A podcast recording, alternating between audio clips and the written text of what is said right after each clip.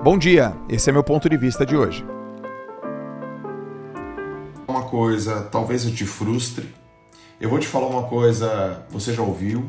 Eu vou te falar uma coisa, talvez você fale: Nossa, Joel, eu estava esperando uma nova informação. Me desculpe por isso.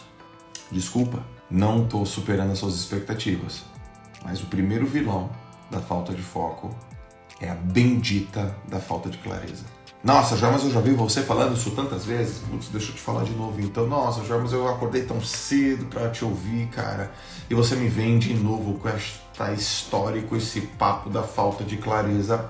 Nossa, Joel, mas poxa vida, cara. Não tem uma coisa nova aí, não? É, não tem.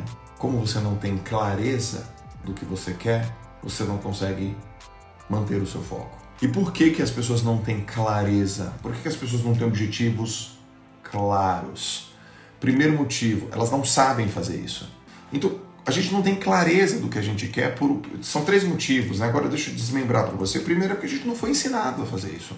Na escola você não foi ensinado a, estabelecer com clareza os seus objetivos. Afinal de contas, você quer o quê? Eu, eu posso querer alguma coisa? Pode. E como é que faz para escrever isso? E como você não foi ensinado, como nós não fomos ensinados, a gente vai ganhando idade vai envelhecendo, fazendo aniversário, vai avançando na vida, a gente não sabe fazer isso. E por isso que a gente não consegue manter foco. Afinal de contas, a gente não tem clareza do que a gente quer. A grande parte das pessoas não se importam em escrever um objetivo. As pessoas não se importam em revisar a agenda da semana.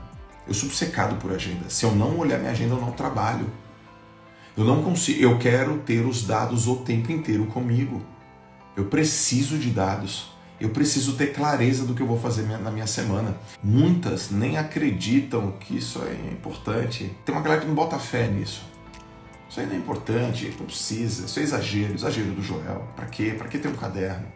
Para que ficar escrevendo? Para que ficar falando palavras de afirmação? Ah, nada a ver. Por que, que eu tenho que fazer um, um raio-x, um escaneamento de como que vai ser meu dia? Para ter clareza? Não, nada a ver. Eu chego lá e o negócio aparece como é que funciona? O negócio aparece. Você está sofrendo do mito do prodígio. A gente não é prodígio. Você não é prodígio. Você não é gênio. Portanto, se a gente não escreve todos os dias de maneira específica e objetiva o que a gente quer, a gente não consegue sustentar o nosso foco. É difícil sustentar o foco. Como é que você vai dizer não? Você nem sabe o que você quer, pô.